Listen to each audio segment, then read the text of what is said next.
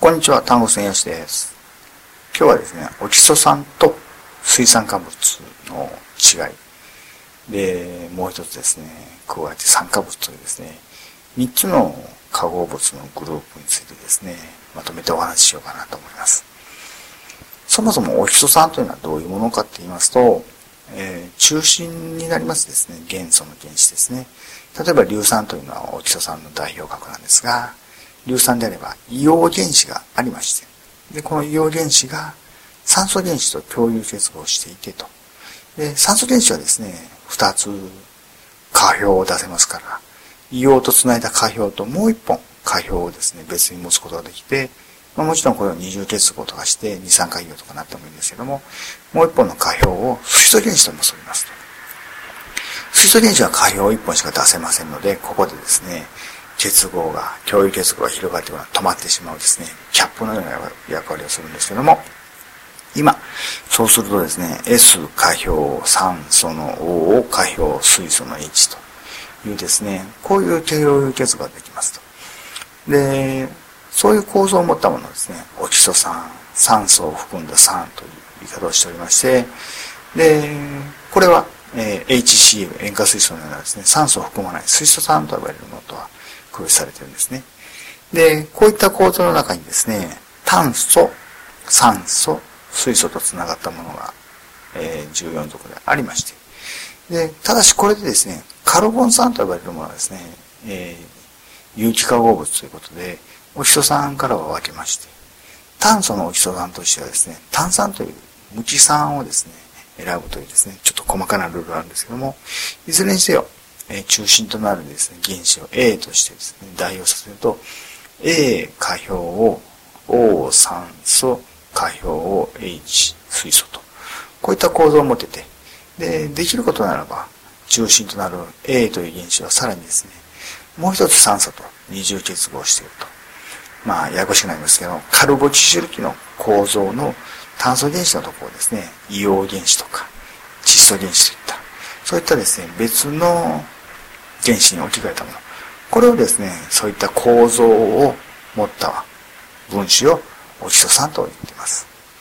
ただですね、その漢字でですね、並べると、硫酸なんかはですね、S に2つ酸素がついているので、SO2 の OH の2個といったですね、形になりまして、ちょっと見た目ですね、水酸化物、例えば NaOH なんかとですね、区別がつきにくくなっちゃうんですね。で、まあそこをですね、今日は紹介しようかなと思っておりまして。で、水酸化物とお人さんとですね、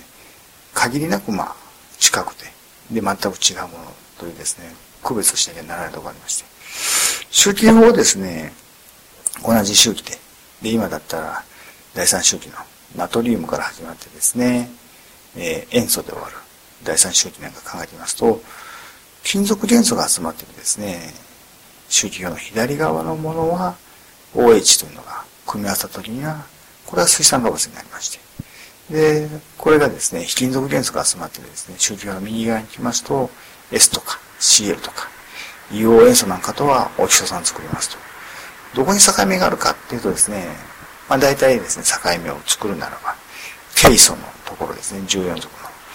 の。ケイ素がほとんど中性の化合物といってですね、酸性の化合物であるオキソ酸、塩基性の化合物である水酸化物との境目になって、ほぼ中性のですね、オキソ酸ということですね、境目になるんですけども、これ、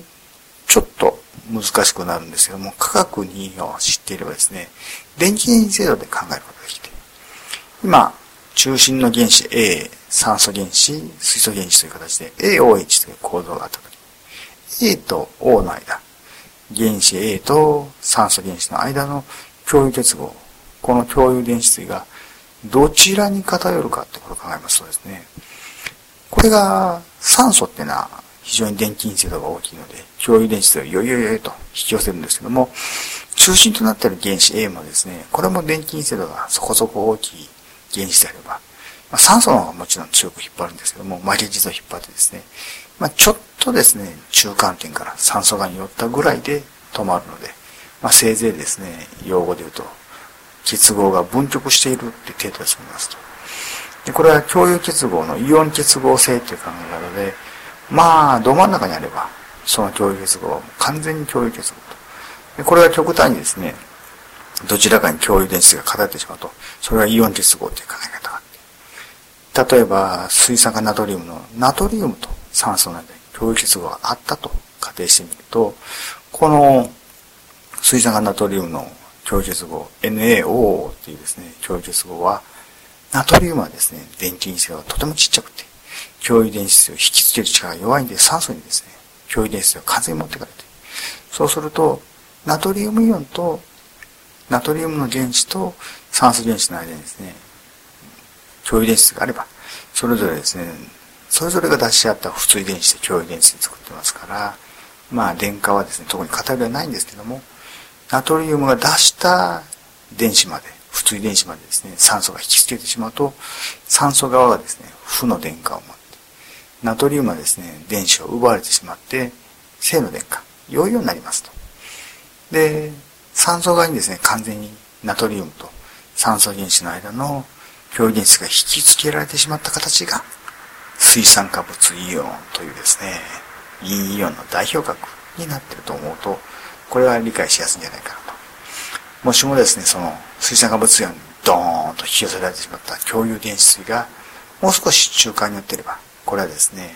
水酸化物イオンと陽イオンという形に連立することはなく、共有結合で分子のまま残ってて、それをオキソ酸と言ってですね、取り扱えたんかなと。そうしますと、同じ AOH と組み合わせであっても、非金属元素の AOH は分子のまま残って、オキソ酸として働いて、金属元素の AOH はですね、もう完全に共有電子を OH に持ってかれて、A プラスと OH マイナスという形で、陽イオン、陰イオンに連立する水酸化物になるね、ということで、まあ、大体のその線引きがですね、14属元素なんかのケースのですね、オキソ酸あたりで、そのあたりで引けますよ、ということでですね、えー、理解してくれるといいかなと。で、塩基性の水酸化物になるもの、金属元素の OH と、えー、酸性のオキソ酸になるですね、非金属元素の AOH。このどちらもですね、脱水反応といって、水素原子と酸素原子がですね、絡みついてますから。これを取り去ったら、酸化物が残りまして、それをですね、金属元素はもともと水酸化物というですね、AOH が塩基性の物質でしたから塩基性酸化物。で、酸性酸化物と呼ばれるものは非金属元素の酸化物で、これはもともと AOH という形でオキソ酸という分子を作っていましたので、その性質が。ということで、酸化物をですね、水に溶かした時に水酸化物になるものが塩基性酸化物、えー、オキソ酸になるものが酸性酸化物。というふうに理解してもらえると、金属元素の酸化物を塩基性酸化物と言って、そして非金属元の酸化物を酸性酸化物というというのをですね、理解していけるんじゃないかなと。で、このですね、酸化物から、えー、一つは水酸化物、一つはオキソ酸。そしてその水酸化物とオキソ酸の境目っていうのが、共有電子水の綱引きというふうにですね、理解してくれると、えー、無機化合物についてのですね、精度が少し進んでないかなと思いますので、そういうお話をしました。それではまた。